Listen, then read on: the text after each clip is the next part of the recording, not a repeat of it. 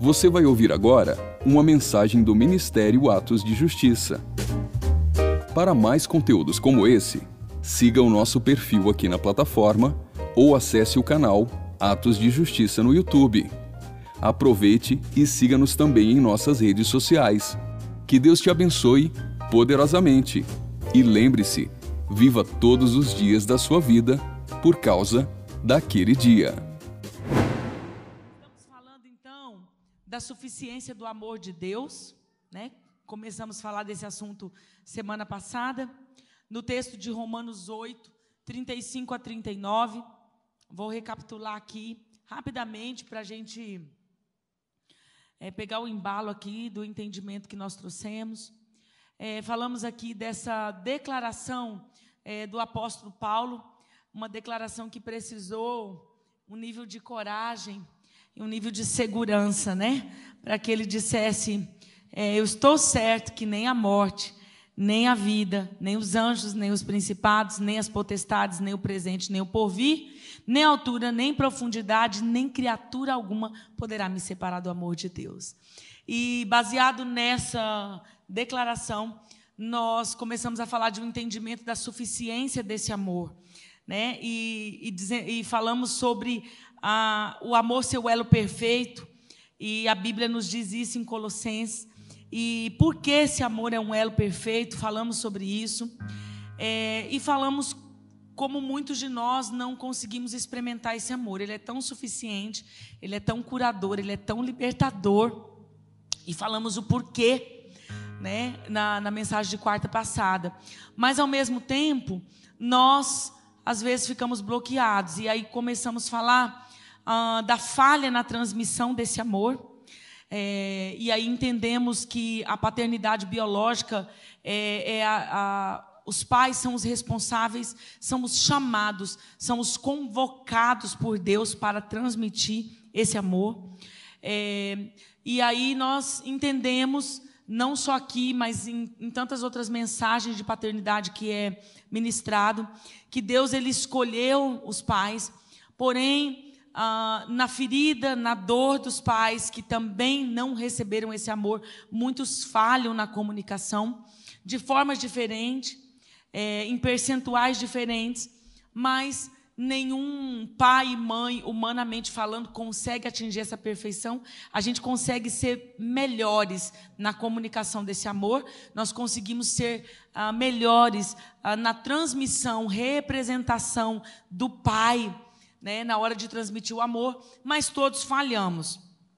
E a criança nós entendemos que quando ela é bem comunicada desse amor, ela é preenchida desse amor, ela, quanto mais plena ela for desse amor, Uh, mais entendimento ela vai ter quando ela crescer e começar a entender Deus, porque o coração dela tem uma abertura maior para entender a comunicação desse amor. É, e aí nós falamos também que não adianta a gente entender esse assunto do ponto de vista uh, é, como quem é uma vítima da minha história. E nós a gente aborda esses assuntos para que a gente se autoconheça, porque conhecer a nossa história é fundamental para a gente sair de alguns lugares, de alguns lugares escuros, de algumas cadeias emocionais, espirituais, é, de algumas dificuldades com relacionamentos, questões, barreiras que a gente precisa vencer e que nós ainda não vencemos. Porém, conhecer a história não pode me deixar mais refém dela. E aí a gente terminou a mensagem de quarta passada falando é, daquele que é, idolatra a sua dor.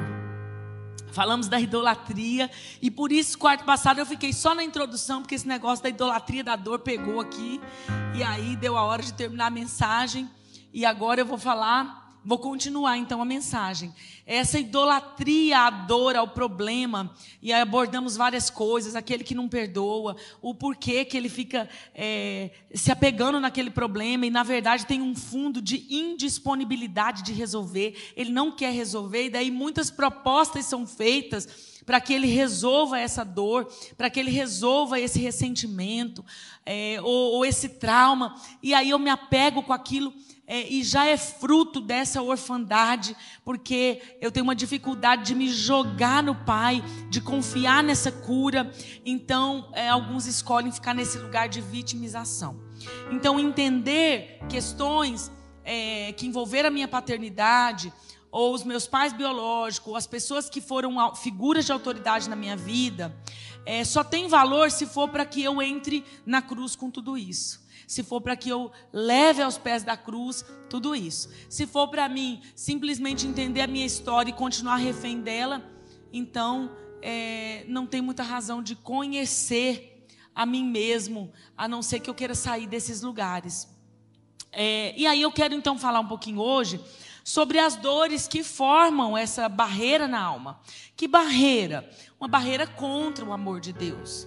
Uma barreira que me impede de ser molhado, de experimentar, de ser cheio, de conhecer a grandeza desse amor. E olha, gente, eu vou te dizer que é, níveis de cura, eu sempre costumo dizer isso. A gente vai crescendo em níveis de cura, né? Talvez alguns dizem aqui, ah, poxa, eu, eu sinto o amor de Deus, eu me sinto amado. Eu quero que você se questione, não para colocar uma dúvida e vir bagunçar o seu processo, mas porque eu acredito que a gente sobe níveis. E eu oro a sempre que posso, que lembro, para o Senhor destruir as barreiras, porque é, eu digo, Senhor, eu sei que eu não conheço tanto esse amor. Eu sei que eu não conheço quanto ele é suficiente. Eu sei que ainda eu recebo menos do que o Senhor quer me dar. E aí eu sei que são porque ah, tem barreiras enganosas da minha alma, tem sofismas implantados na minha mente é, que querem me privar disso, tentando me proteger de uma maneira enganosa, porque é o sistema da alma. Então eu quero falar um pouquinho dessas dores. E aí você abre o seu coração porque talvez a gente vai falar de alguns assuntos é, que para você, você acha que já está todo resolvido, mas eu vou te dizer, você veio para cá, esse é um culto para mexer com a sua vida, esse é um culto voltado para cura e libertação.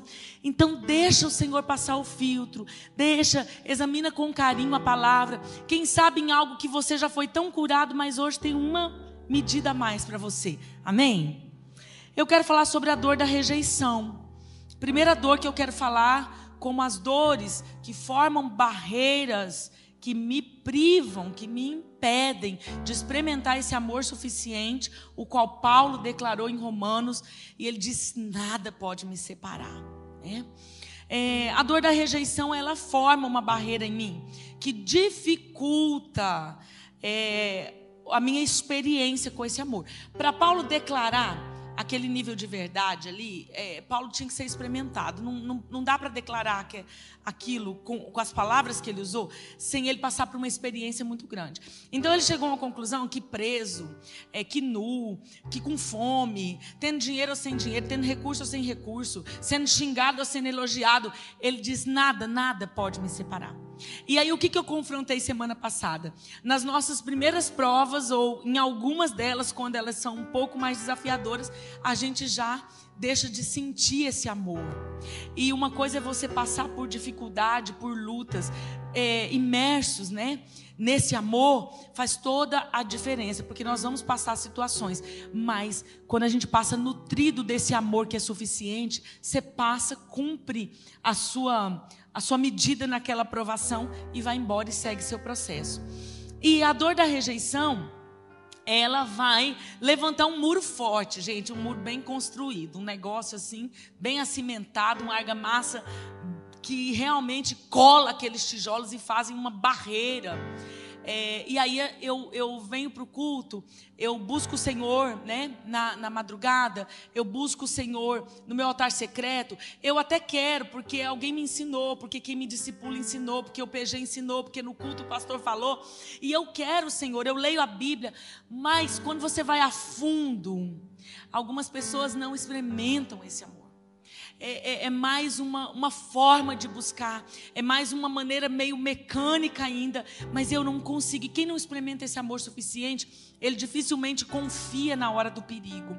E, e a dor da rejeição, entre outras dores, é uma dor que vai trabalhar nessa parede, construir nessa parede. Como é que o sentimento de rejeição se instala? Né? Então, primeira coisa aqui, para a gente recapitular é, basicamente nessa necessidade que nós temos. Por que, que Deus escolheu os pais e tornou os pais, a família, a, a, a maior autoridade para transmitir valores, princípios, o amor, aquilo que ele quer para o ser humano, a vontade dele para o ser humano. Ele escolheu porque a, a, família tinha uma proximidade. E ele entendeu que na família seria o, o, recipiente, seria o ambiente onde mais ele conseguiria demonstrar amor. Por quê? Porque o ser humano tem uma necessidade de ser amado. Então, gente, isso a gente precisa entender. Porque se a gente não conseguir entender, a gente às vezes vai falar assim: ai, eu estou com muito mimimi, ai, eu estou com muita feridinha. Mas a gente não pode ir para os extremos. É, a gente precisa entender que amor é uma necessidade humana, sim. Isso não é, não pode ser assim riscado. A questão é como lidar com a deficiência quando isso não está suprido. Mas é uma necessidade. Todo ser humano tem uma necessidade de ser amado. E talvez alguns hoje se sentem bem resolvidos no amor, na aceitação, ah, porque tem uma medida satisfatória que ele recebeu desse amor. Então, ele não presta muita atenção nisso. Ele vai seguindo a vida é melhor solucionado, digamos assim, porque ele tem uma medida é, que o afirmou nesse amor. Mas quem não tem, às vezes não quer pensar no assunto. Por quê? Se ele começa a pensar no assunto ou mexer no assunto, aí dói mais ainda. E aí essa barreira que já está lá construída da rejeição, ela vai tentar ah, se formar e dizer assim, ó, não, não, não, não, não mexe nisso aqui não, porque vai te doer. É uma falsa proteção. Então é, muitos não querem muito ouvir ou falar. Mas o amor, ele é uma necessidade humana, ponto. Gente, nós, na nossa humanidade, por causa da alma, temos uma necessidade de ser amado. Deus não tem uma necessidade de ser amado. Ele pediu, me dá toda a glória. A glória é minha. Ele não tem, Deus não tem uma necessidade emocional, porque Deus não tem alma, Deus é espírito. Agora, o ser humano, que é espírito, alma e corpo, já é uma criatura totalmente diferente dos anjos de Deus, nós somos outro ser complexo. Complexo. Quanto mais estuda, mais dúvida tem. Então a gente tem essa necessidade de ser amado, uma necessidade de ser aceito, uma necessidade de ser é, bem recebido, é uma necessidade emocional que me faz sentir bem. Então, isso todo mundo tem. E o quadro de rejeição, então, ele vai se instalar nessas lacunas, nesses lugares que ficaram vagos, aonde o amor não supriu, onde a aceitação não supriu. É, Deus, ele não impõe condições para nos amar, para nos aceitar. Na verdade, quando Deus nos corrige, ele não está dizendo que ele não nos ama. Deus ele nos corrige para nos aperfeiçoar, porque o aperfeiçoamento é um processo obrigatório para quem quer o céu. Ele diz que vai nos aperfeiçoar. De glória em glória, nós vamos ser aperfeiçoados. E quem começou a boa obra é ele que vai terminar. Então a Bíblia nos garante isso. Mas o amor de Deus é incondicional. E às vezes a gente mistura, por causa da dor, a correção de Deus com Deus não me ama. Mesmo que no seu intelecto, às vezes você quer se comportar como aquele crente adulto, né? Afinal, já estou na igreja tem uns anos, já batizei tem uns anos. Mas por dentro não é bem assim. Eu, eu, meu intelecto quer se comportar como alguém que é bem resolvido, que se sente amado. Mas às vezes os sintomas, né, que nós vamos falar aqui, vai mostrar que o negócio não está bem resolvido assim.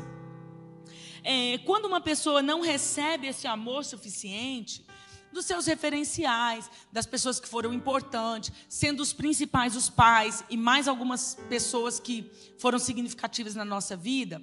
É, então, nós vamos abrindo esses lugares é, que vão ficando vazios na alma. É, quando há essa falha em transmitir o amor, ou seja, quando essas figuras de autoridade impõem condição para nos aceitar, é como se a leitura da nossa alma vai ficando assim: eu te amo se, eu te amo se, eu te amo mas. E vão impondo essas condições. E às vezes, gente, uma criança chega ali na pré-adolescência, 11 anos, mais ou menos, 12 anos, foram o quê? uh, 12 anos de vida recebendo essas informações. Porque elas não começaram só lá na adolescência. Lá na adolescência elas vão começar a se expor, elas vão gritar, vão vir para fora. Mas os problemas já estão lá dentro. E tem gente que não expõe isso na adolescência, na juventude. Tem gente que vai expor isso na fase adulta. É porque cada um tem né, um jeito muito pessoal de reagir à sua dor.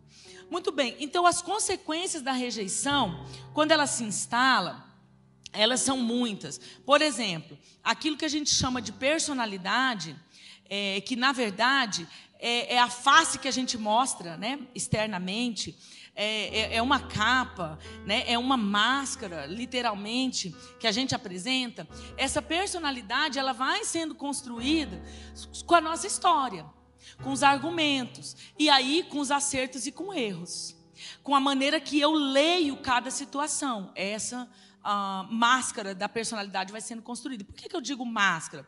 Porque quando a gente vai aperfeiçoando o nível de cura, nós vamos entender que a nossa identidade, que é o que Deus nos chamou para ser, que é como realmente Deus nos criou, ela precisa ir equiparando a nossa personalidade. Então a personalidade se converte? Sim, gente, a personalidade se converte, o temperamento se converte. Há uma conversão. É claro que tem uma estrutura e pessoal, um jeito de ser que é meu.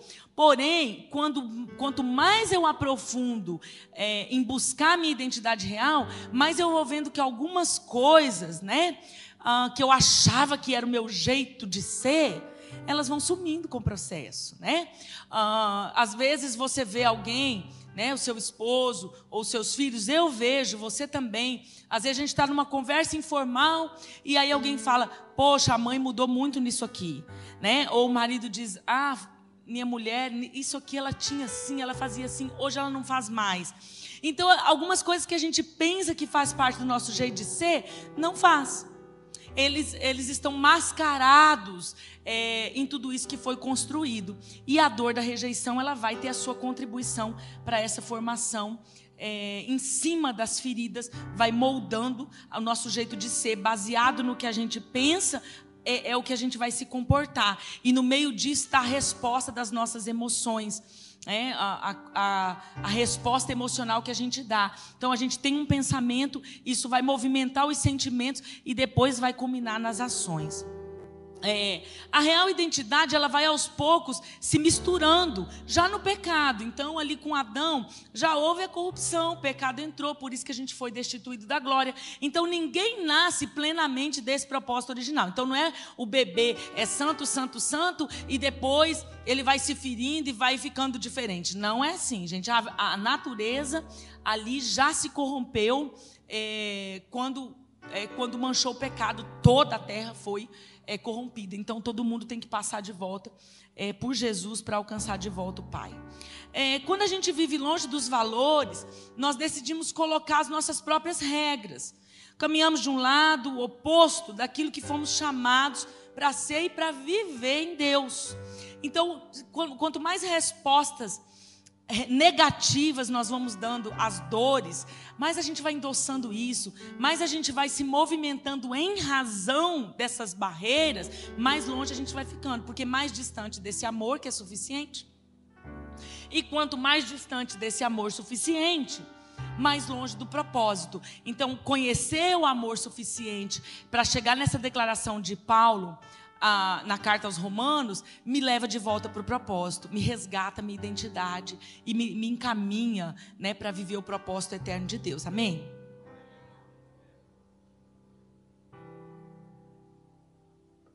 Muito bem, então como é que isso acontece?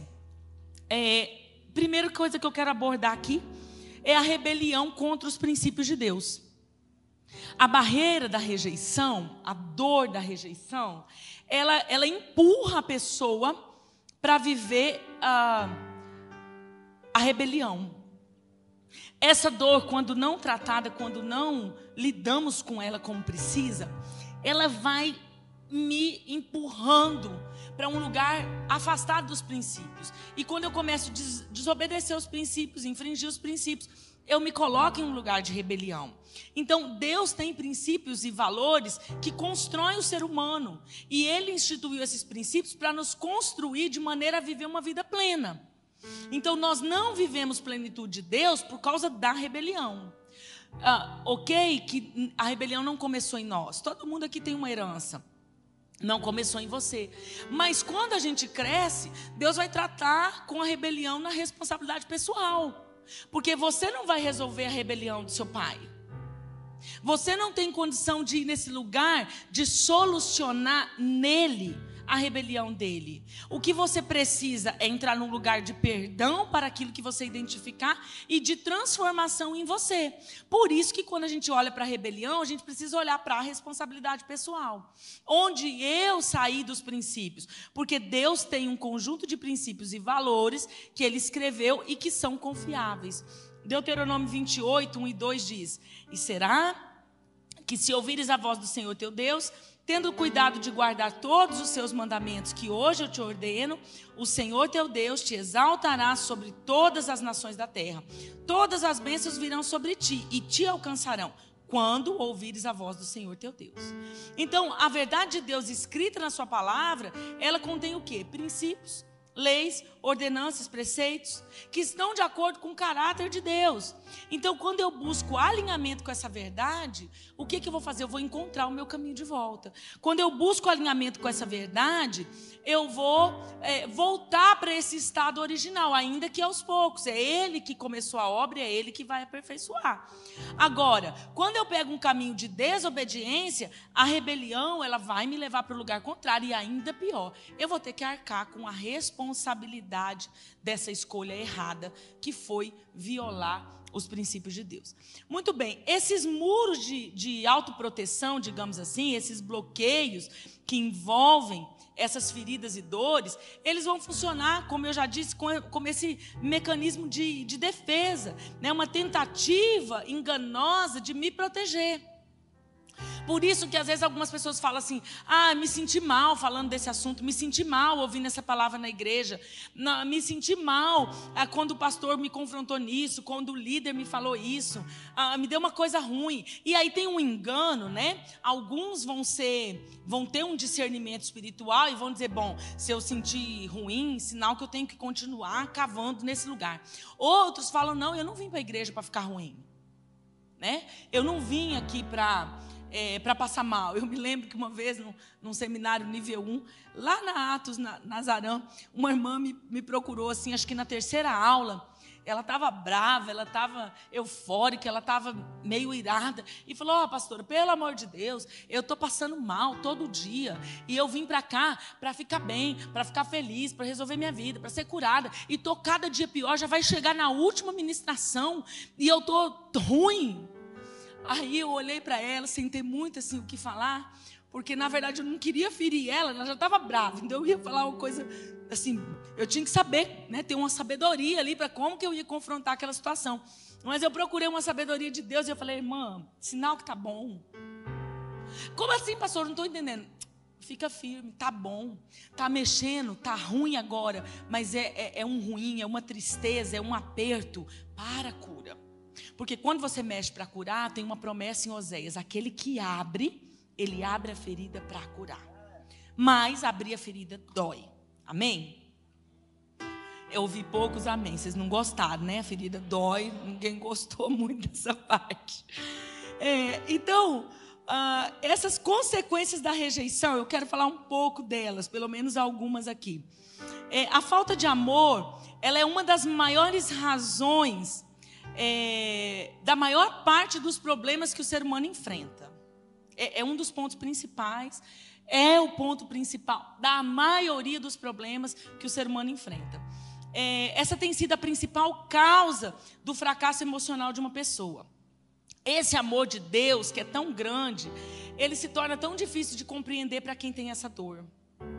Não só essa, mas como eu estou falando dessa, vou focar nessa, na dor da rejeição. Não é só essa. Mas se torna tão difícil de entender e muitas pessoas não conhecem esse amor na experiência e muito menos conseguem transmitir para seus filhos. E aí vive uma vida sentenciada naquilo. Eu não tive, eu também não tenho como dar.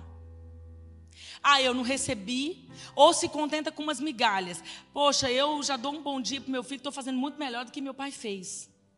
Porque o nível de entender isso é raso, ou o nível de ser curado dessa dor também é raso. Então as pessoas ficam limitadas nessa mentira, nesse engano de Satanás. E, e essa lacuna é, não preenchida no coração da criança, ela vai gerar consequências logo na infância. Logo na infância a gente vai ver, por exemplo, medo, né? O medo, gente, é uma coisa assim, ao mesmo tempo simples de entender, é, é, faz um estrago. E quando você vai ver algumas questões hoje, claro que você olha um adulto hoje, uma, uma pessoa que vai se examinar, ou uma pessoa que abre o coração para contar a sua história, ela, ela olha o medo na perspectiva adulta. Mas muitos você vai ver, o medo se instalou na infância por causa dessa dor, e ele foi mudando de fases, e ele foi sendo como laços, ele foi travando, ele foi paralisando. E hoje, às vezes, adultos paralisados no ministério, na família, na maternidade, ah, na profissão, no curso, é, em tantas coisas, por um medo que já veio lá da infância. Então, o medo, ele pode ser considerado um estado emocional que surge em resposta à consciência perante uma situação eventual de perigo. Então, uma resposta que a, que a minha emoção dá. Né? A ideia de algo, de alguma coisa, é, que possa ameaçar a minha segurança ou a minha vida. Então, nesse, nesse movimento, o meu cérebro, ele vai o quê? É, ativar involuntariamente uma série de compostos químicos que provocam reações que vão car caracterizar o medo. Então, isso explica-se no meu corpo físico. A ciência explica isso, estudos explicam isso. Então, isso vem de um movimento. Agora, esse medo, que tem a ver esse medo, pastora, com a dor da rejeição? É claro que tem muitas causas de uma pessoa que está paralisada no medo, mas uma delas é a dor da rejeição que eu estou dizendo. Por quê? Gente, a pessoa que tem o, a, a dor da rejeição sem resolver, e eu vou voltar a dizer, ou mal resolvida, porque olha, eu vou te falar, bater no peito e dizer eu estou curadinho da rejeição é para poucos. Tá? Por isso que eu gosto de falar sobre níveis de cura. Porque quanto mais eu vejo, quanto mais eu, eu ando em histórias, quanto mais eu, eu tenho algumas revelações do Senhor, mais eu vejo que a gente precisa prosseguir e cada vez amadurecer mais para lidar com isso. Ah, então, é, é, a, a, questão do medo é, vindo da rejeição é de como eu entendi aquela situação, a resposta emocional que eu dei a, a algo que é, ativou isso em mim. Então, a pessoa que tem problema com a rejeição, ela tem muito medo de ser rejeitado. É a primeira questão. O medo já pega aqui. Então, logo quando pequeno, ela não sabe explicar, porque ela não sabe o que é rejeição. Ela não sabe muito menos de onde veio esse sentimento. Ela nem sabe que é uma dor, só é uma coisa que faz ruim, que, que faz ela se sentir mal. E aí, é, é, isso aqui começa a impregnar sem antes dela saber o que é, da onde veio, porque aconteceu, mas vai criando espaço dentro. Então, ela vai desenvolvendo um medo de sentir aquilo, ela não quer sentir aquilo de novo. Porque é muito ruim. Então, a pessoa rejeitada, gente, ela cria tantos mecanismos de fuga ela cria uma capa dessa personalidade que eu falei lá no início, tão diferente da sua identidade, que tira tanto ela, afasta ela tanto do propósito, porque ela não quer ser rejeitada. Então isso faz ela fugir igual o diabo da cruz, igual o diabo do sangue de Jesus. Ela foge é, de uma situação de dor da rejeição. Como eu disse, não são só essas dores, nós vamos falar de outro. Mas aqui o foco é a dor da rejeição. Então essas dores têm um pavor e aí o medo está ali intrínseco. Então a criança, logo cedo, é, ela pode desenvolver esse medo. Isso vai afetar os relacionamentos ali, os primeiros relacionamentos na escola. Né? Isso pode afetar tempo de colo. Né? Algumas crianças é, com tempo de colo, por exemplo, criança que chora muito.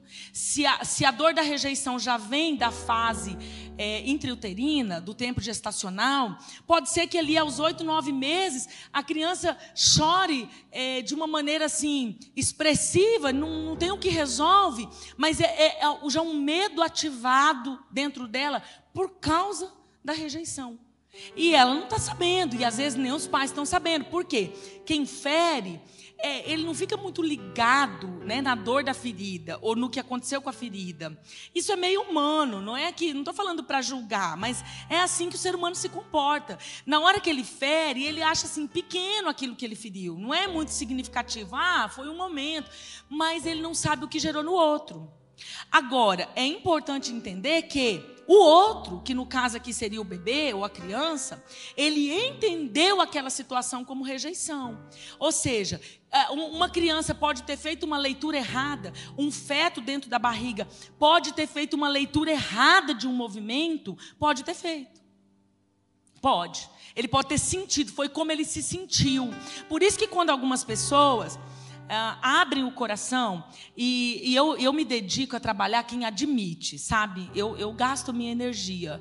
Eu vou te dizer, quando eu vejo que a pessoa está naquele lugar de não admitir, eu não gasto muita energia, não. Já gastei lá no passado, mas agora, assim, eu fui ficando meio, sabe? Sabida, assim, sabedoria do céu.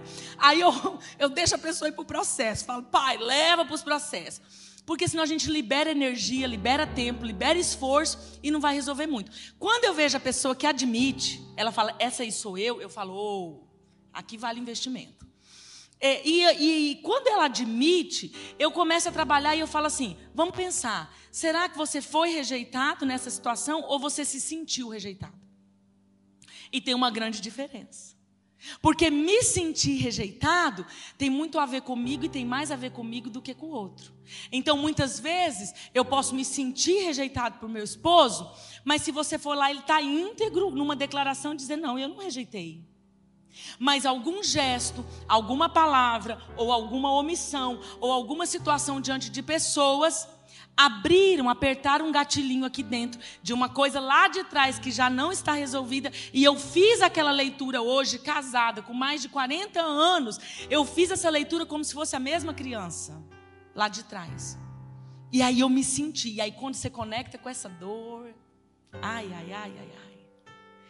Aí, ou nós vamos encarar e aprender a lidar para enfim ser curados, ou a gente vai mascarar ou a gente vai se esconder atrás do muro de novo, ou a gente vai correr para trás dessa falsa proteção de novo. E aí, gente, é um tempo a mais que nós vamos ficar no ciclo da ferida, perdendo tempo. Então, esse medo, é, ele vai, é, ele vai assolar muitas vezes já a criança. Né? É, Salmo 34, verso 4 diz assim: Busquei ao Senhor e ele me respondeu, livrou-me dos meus temores. Ele buscou o Senhor para sair do medo. E aí, 1 João vem dar assim a chave de libertação do medo. No amor não há medo.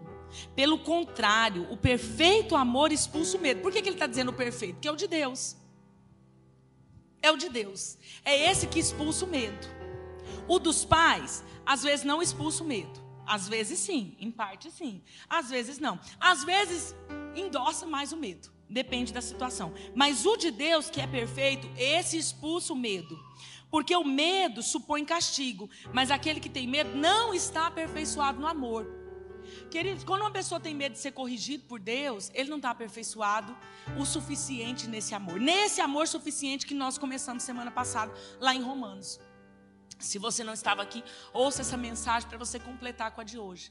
Então, se toda pessoa que está com dificuldade de vencer barreiras do medo, ele não está aperfeiçoado em amor. Mas se você for olhar, essa história já vem lá desde a infância. Esse medo ele já entrou lá em algum lugar e aí esse amor suficiente está bloqueado. Eu não consigo sentir. Eu ouço as pessoas falarem, eu, eu, eu ouço as pessoas dizerem: Deus me provou. Ah, fulano, mas você não, você, aqui você me contou aqui na história quanto testemunho que você tem, livramentos, coisas sobrenaturais que Deus fez. Deus provando o amor o tempo inteiro, mas a pessoa não sente, não entra dentro, não comunica. Essas barreiras precisam ser quebradas. Então, o amor, ele vai aperfeiçoar a pessoa. Quem é aperfeiçoado no amor, o medo ele vai sendo expulso. OK? Tem etapas, tem medidas dessa cura? Claro, claro que tem. Mas vai acontecendo até que a gente seja aperfeiçoado no, no, em tudo que Deus é, quer. Uma outra questão que já pode acontecer lá na infância, vindo da rejeição, é o transtorno de ansiedade. Por quê? Está ligado com medo. O medo de ser rejeitado dispara a ansiedade. Você vai ver crianças muito pequenas com um descontrole de ansiedade. E nem toda ansiedade infantil tem a ver com a dor da rejeição, obviamente, né? Se a gente tirar os eletrônicos, nós já vamos resolver aí um grande problema da ansiedade. Mas tem uma fatia, uma parcela que tem sim a ver. Por quê? Ah, o medo de ser rejeitado. Por exemplo, eu tenho uma situação intrauterina que me comunicou essa rejeição. E aí eu passo a fase de bebê, eu não estou entendendo muito, mas aquilo está crescendo, aquilo está indo. Lá na escola, né, o medo ah, de ser rejeitado é, pelos coleguinhas já pode dar uma ansiedade é, antes de eu nem tentar o relacionamento. Principalmente se os primeiros relacionamentos já oferecerem uma ferida, já oferecerem uma barreira, já, já forem um bloqueio de dificuldade. Então, tem crianças é, que antes da fase de alfabetização, ela vai é, ter um nível de ansiedade horrível. E você, olha, não tem explicação, mas é um medo de lidar com essa dor. Né? Não em todos os casos, eu volto a dizer, mas tem uma parcela que está ligada a isso. E aí, essa criança cresce, não resolve isso, às vezes mascara. Por que, que a gente mascara? Porque nós vamos tendo formas, conforme a gente vai crescendo, de manipular essas dores. E só em Cristo, e não é só estar em Cristo, é estar em Cristo e aceitar os processos que a gente vai cavar esses lugares. Quantos anos a gente vive na igreja de uma maneira religiosa sem cavar esses lugares de dor? Então, eu posso me tornar um adulto que agora eu evolui de uma ansiedade, eu fui mascarando como? Manipulando, manipulando relacionamentos, eu fui manipulando uma maneira de viver, ou eu fui fugindo para não ser rejeitado, ou eu pus uma capa de bonzinho para não ser rejeitado, né? Às vezes eu chego em alguns pontos de confronto com a pessoa, e aí né, ela está ali já há vários tempos tentando me convencer da boa pessoa que ajuda todo mundo, afinal, coitada, que vítima. E aí chega um tempo, quando eu já adquiri liberdade, intimidade, né? Ou o dia que eu não estou muito boa, assim, né? Aí eu falo assim: você acha mesmo que você é essa pessoa boazinha, assim? Você acha mesmo que você é essa pessoa que faz tudo para todo mundo, que dá carona para todo mundo, que ajuda todo mundo, que ajuda. Você está achando que você é essa pessoa assim? Porque às vezes são respostas que ela dá à dor, ao medo de ser rejeitado de novo e de sentir aquela dor de novo. Então é uma forma que ela tem de manipular. Então uns vão se esconder. Se eu fosse falar aqui disso, era muitos assuntos. Uns vão se esconder. Cada um tem um jeito de, de levantar seus muros. Outros vão ser a pessoa boazinha, né, agradável, não fala nada para ninguém, né? Ah, você quer pizza do quê? Ah, de calabresa. Daí um outro fala assim: ah, eu quero de frango. Ah, então tá bom, de frango mesmo. Né? Assim, tudo ele concorda, tudo ele né, vai nesses lugares. Porque, na verdade, ali tem um, um medo. E, gente, quando isso está na infância, vai vindo, vai vindo, vai vindo. Vem para a adolescência, eu vou dando resposta, eu vou mascarando. Às vezes, chega na fase adulta, o negócio explode tanto, e aí sai lá um, um, outro transtorno de ansiedade, um pânico. De repente, na vida da pessoa, começa um pânico. E você vai falar: gente, esse trem veio do nada, você examina. O que, que você fez dois anos antes? É, o psiquiatra vai dar uma andada dá uma olhada para ver onde começou, se teve um trauma. Tem alguns que não tem nada que justifique e da onde veio, mas assim estourou. Ela veio vindo, veio vindo, veio vindo. Esses medos, essas manipulações, essas formas de fugir, essas, é, essas voltas que ela dá, é, essa maneira pesada que se tornou a vida dela, correndo de lidar com essa dor. E aí, de repente, estoura, né? Em um transtorno de ansiedade lá na fase adulta é, a ira, né? A ira é uma ferida é que pode já ah, surgir na, na criança. É, o que, no caso da dor da rejeição, tudo isso aqui que eu estou dizendo é aplicando para a dor da rejeição, ah, causada pela angústia é, que a rejeição pode gerar. Então, enquanto alguns vão para um lugar de vítima, de um lugar, eu sou bonzinho, eu agrado todo mundo, ai, eu não dou problema para ninguém, tudo eu concordo. Alguns outros vão para um extremo de rebelião, de ira. Né? E, e, já na infância, como é que algumas crianças lidam com a rejeição na infância? Quebrando a cara do coleguinha na escola. Né? E muitas vezes é por quê? Porque bastou, ó, isso aqui não precisa muito não, é um pedacinho de pavio para levantar naquela criança é, um medo de ser rejeitado e ele correspondeu o quê? Dando um soco na cara.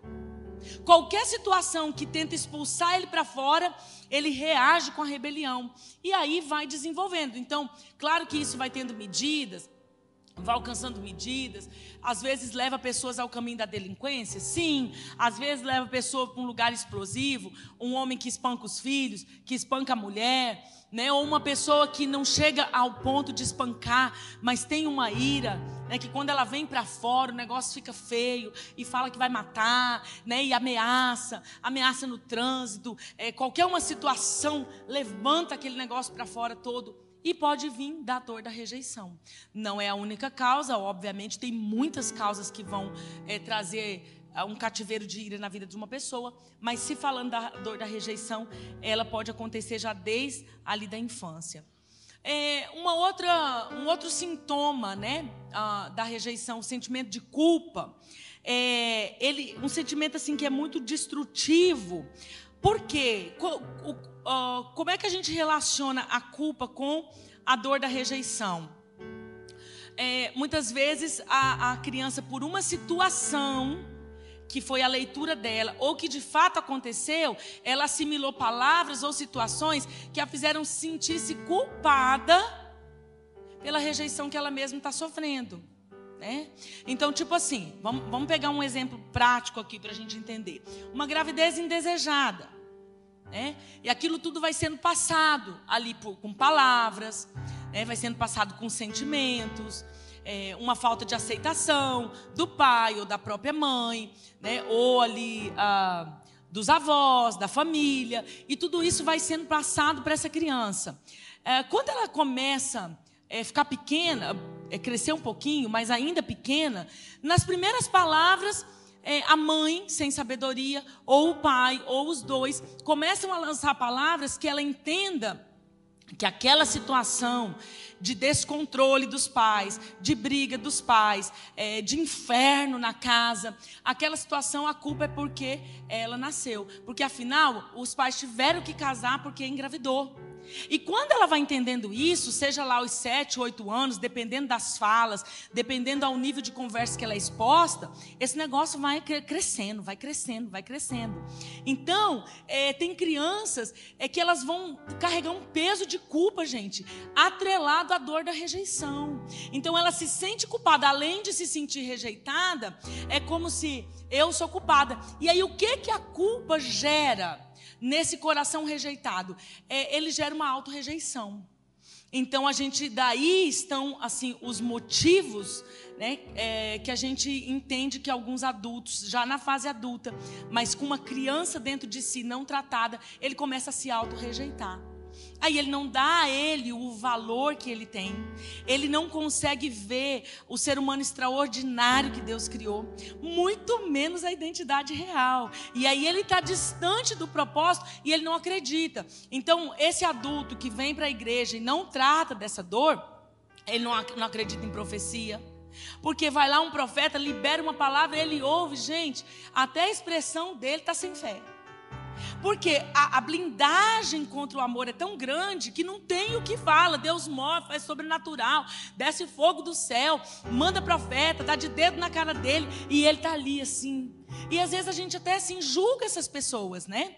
Mas não é o caso de julgar, é de entender, não de deixar as pessoas ir para um lugar de vítima, porque se você não tratar, você não vai sair desse lugar. Mas eu entendo como isso acontece, porque é algo que, tipo, o amor não é comunicado, tem essa barreira. Então, esse amor suficiente que o apóstolo Paulo declarou em Romanos, essa pessoa não consegue entender. Na prática, não. É muito vago essa mensagem. Ai, nada pode me separar do amor de Deus. Parece uma coisa mais figurativa, né? Então, essa culpa, ela vai gerar uma, é, uma auto-rejeição. Então, aí começam os problemas de não aceitação a mim mesmo. Além de eu não me sentir aceito por esse ambiente, além de eu não me sentir aceito pelas pessoas, agora eu também não me aceito. E ainda fico culpado de estar no mundo, tipo, sou um intruso no mundo. O que, que eu vim fazer aqui? É, eu não, não, não fui querido, não fui chamado, vim de enxerido. Quantas pessoas carregam marcas no coração, como se ela tivesse carimbo na testa, o que não tem. Mas é, ela entende, né, emocionalmente, como se ela tivesse um carimbo na testa. Eu vim de enxerido, eu não fui querido. E aí, gente, você está falando, Deus tem um plano. Deus tem um plano. Ah, plano, isso aí é clichê, fala para todo mundo. Deus tem um plano, Deus escreveu um plano. Ah, não estou entendendo. Porque essa barreira aqui dentro dessa dor precisa ser removida. Ah, comportamento impulsivo e compulsivo. A criança pode desenvolver comportamentos compulsivos devido a esse estado de ansiedade crônica. Então, uma expectativa emocional não atendida gera um comportamento impulsivo e compulsivo. Né? Pode acontecer, não é uma obrigação de acontecer, mas a pessoa que tem essa dor da rejeição não tratada é, pode desenvolver nela, é, quando criança já, uma, uma criança muito impulsiva né? E aí isso vai ali martelando no temperamento, fortalecendo alguns temperamentos que vão para extremos e a gente coloca a culpa no temperamento e deixa ali. Então, impulsos, faz sem pensar, fala sem pensar, toma decisões sem pensar e, e vai e arrepende e volta, né? Muito impulso. E isso vai progredir para uma fase adulta. Então, às vezes eu chego como adulto impulsivo, só que assim, mais mascarado, porque afinal agora eu tenho 40 anos, fica feio, né, algumas coisas. Mas aquela criança impulsiva continua ali, um pouco diferente. Às vezes gera um comportamento compulsivo. Né? Então, crianças que não, que já têm essa dor da rejeição, seja porque elas de fato foram rejeitadas, isso é muito importante, gente, ou seja porque elas se sentiram rejeitadas. Guarde isso. Uma coisa é ser de fato rejeitado, outra coisa é como eu li a situação e me senti assim.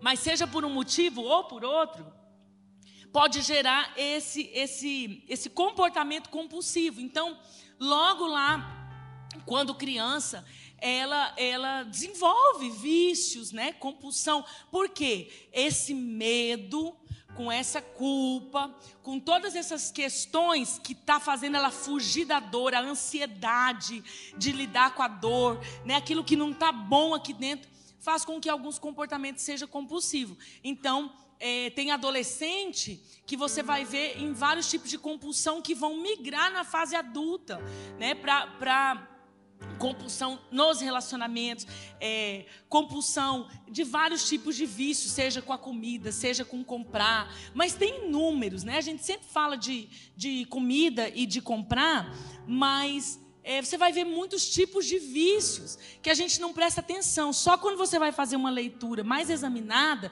que você pega assim, o que, que eu tenho de compulsivo, né? E, aí você vai começando a ver que tem muitos detalhes na vida que a gente deixa passar batido, mas vem de uma rejeição não tratada.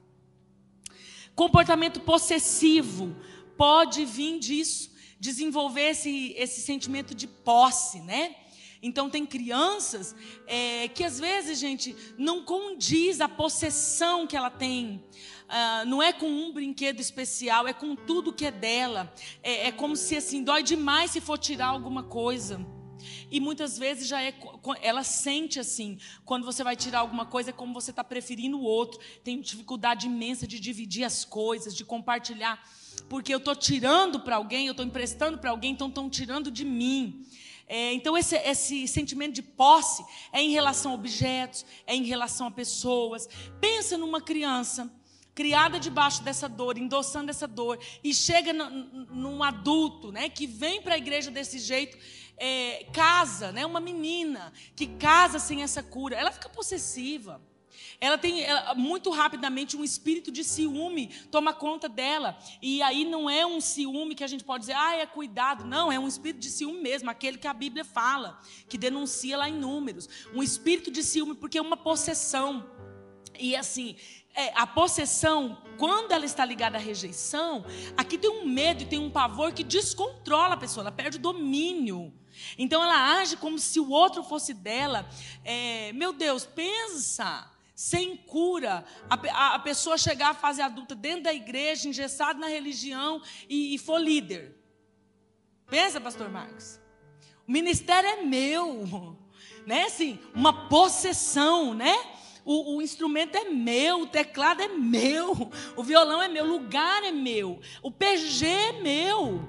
É, gente, é, quando você vai mexer nisso, né? Por isso que a gente sempre incentiva quando nós ministramos lugares, gente, você que tem chamado, você que vai seguir, cai na cura, porque um líder não curado ou pouco curado, porque todos nós estamos sendo curados, mas pouco curado, ele tem assim, é, é, essa, essa criança, ela fica, vive gritando em algumas situações.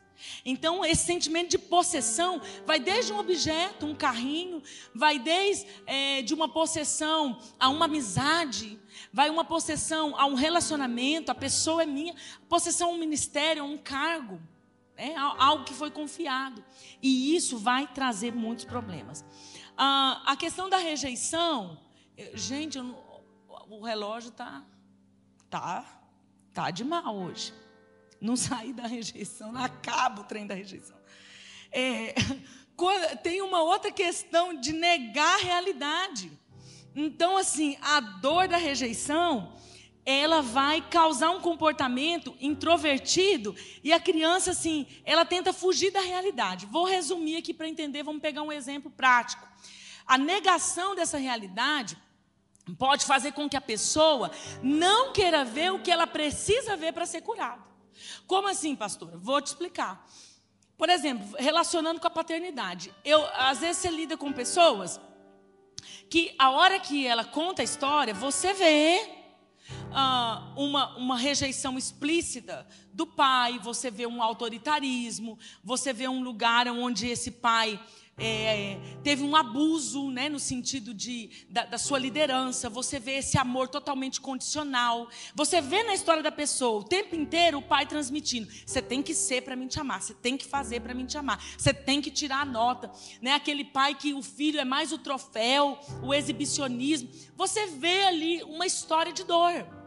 Só que a pessoa pinta o pai dela do Superman do engano é aquele Superman na cabeça dela. E ai de quem levantar alguma coisa sobre o pai. E aí, queridos, nós não vamos desonrar essa paternidade. Mas eu vou te dizer que muitas vezes a gente tem que pegar um martelinho e desconstruir esse castelo. Porque enquanto ela não lidar com a realidade, para daí perdoar, ela quer mascarar, porque ela não quer, dói tanto ver aquela verdade que ela foi para esse lugar aqui de negar a realidade. O meu pai foi super pai. Ah, pastor, isso não acontece. Acontece sim. Não é a maioria das pessoas. A maioria vai para o outro lado, coloca o pai de carrasco e põe a culpa só nele. Mas tem uma parte que vem para esse lugar de fantasiar uma família que não existiu. Sabe? Não, eu, eu, você vê ele falando assim, né? Por exemplo, não vou pegar o meu, o meu entendimento pastoral, vou pegar você. Você pega uma pessoa que você conhece a história. Você sabe, foi um teu colega, ou por alguma coisa da família, alguém te contou, você sabe da história. Aí você vê ele falando, você fala, uai, não é a mesma. Não é? Não é a mesma história. Não é a mesma família. Você vê que você fala, bom, de certo Deus transformou tudo, né? E agora a pessoa. Mas, gente, transformação não é uma mentira. É você saber em Cristo, na cruz, lidar com a verdade. Você não vai colocar uma mentira. O que foi, foi. Você vai saber lidar com essa realidade do passado. Mas porque dói, muitos negam. E aí ele é superficial. Geralmente quando você vai entrar na história de vida dele, ele passa assim superficial e fala algumas coisas boas, né, bem legais assim, é aquilo que ele quer acreditar, é aquela fantasia que ele criou. Por que, que ele criou essa fantasia? Para fugir de lidar com essa dor. É, um outro sintoma também, ah, o isolamento, né? É, geralmente a pessoa, em alguns casos, ela se isola. Né? Essa dor, ela pode criar um comportamento de isolamento. E aí, no caso, a criança vai se afastar ainda quando criança, mas quando adulto ele tem esse reflexo de isolamento. Por quê? Se eu estou muito misturado, eu vou ser rejeitado de novo. E eu vou, eu vou conectar com essa dor de novo. Então, como eu já passei algumas experiências, até na fase adulta, que eu vivia rejeição por amigos, que eu vivia rejeição na igreja, né, que eu vivia rejeição nos meus familiares, então agora eu cansei, deixa eu no meu canto. Aí essa pessoa vem para a igreja porque ela quer Deus, mas tipo assim, só no domingo, no máximo domingo e quarta, mas ele acabou o culto, vai para casa, não, porque mexer com gente, gente, ih, dá problema. Né? Então ele não vai querer se enturmar. Ele, ele, ele, tem um medo de viver com pessoas de novo e de experimentar essa dor de novo. Nem todo mundo que quer viver isolado está com uma dor da rejeição não curada. Mas aqui aplica-se também a essa dor da rejeição. Então, esse isolamento, ele expressa o quê? Um medo e uma insegurança de ter contato de novo com aquela dor. Então, é melhor separar do convívio. Por isso que você vai ver crianças, antes ainda da pré-adolescência, ser aquele filho do quarto, aquele filho isolado. É, geralmente essa criança assim isolada não quer brincar, não não pede para ir na casa do amiguinho, uh, não não se enturma na escola. Ah, ele é que meu filho é quietinho, ele é um amor, né? A gente mais uma vez pôr uma máscara porque a gente não quer mexer com o problema, né? Meu filho é ótimo, ele é comportado, ele não bagunça, ele não faz nada. Então tipo pinta o filho, né? De, e o problema está ali. Mas como eu não quero mexer, né? Eu vou deixando, gente. Quando chega Aí com 16, 18 anos que essa bomba estoura. Aí os pais põem a mão na cabeça e falam: Eu não sei. Ah, onde eu errei? Pastora, criei meus filhos na igreja. Vim no culto. Né? Mas ali, com os sinais todos latentes, com os sinais todos piscando, com os sinais todos. Ah, tá na cara ali. Mas eu também não quero. Nunca quis mexer na minha dor e agora eu estou vendo isso se repetir no meu filho, mas deixa lá quieto. Então esse isolamento muitas vezes vai trancar essa geração num lugar que ele não quer se misturar. Mas isso não faz parte, quando é esse caso, não faz parte da personalidade dele. Não faz parte é, do temperamento, do comportamento dele. Quando está nesse caso, isso é uma forma dele se defender, porque ele não quer sentir aquela dor de novo.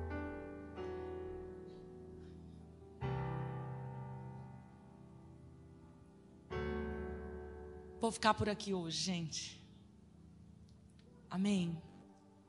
E a gente continua o assunto. Ninguém tem pressa, né? Vocês estão com pressa? Então pronto. Quarta-feira a gente continua o assunto. Não vou correr no que o Senhor não está correndo, né? Senão eu não consigo. Não consigo. Se ele vai devagar, eu tenho que ir devagar. Se ele correr, eu corro também. Quero orar com você. Feche teus olhos. Se você quiser, curve a sua cabeça. Semana que vem nós vamos falar das causas da rejeição e da cura da rejeição. Amém?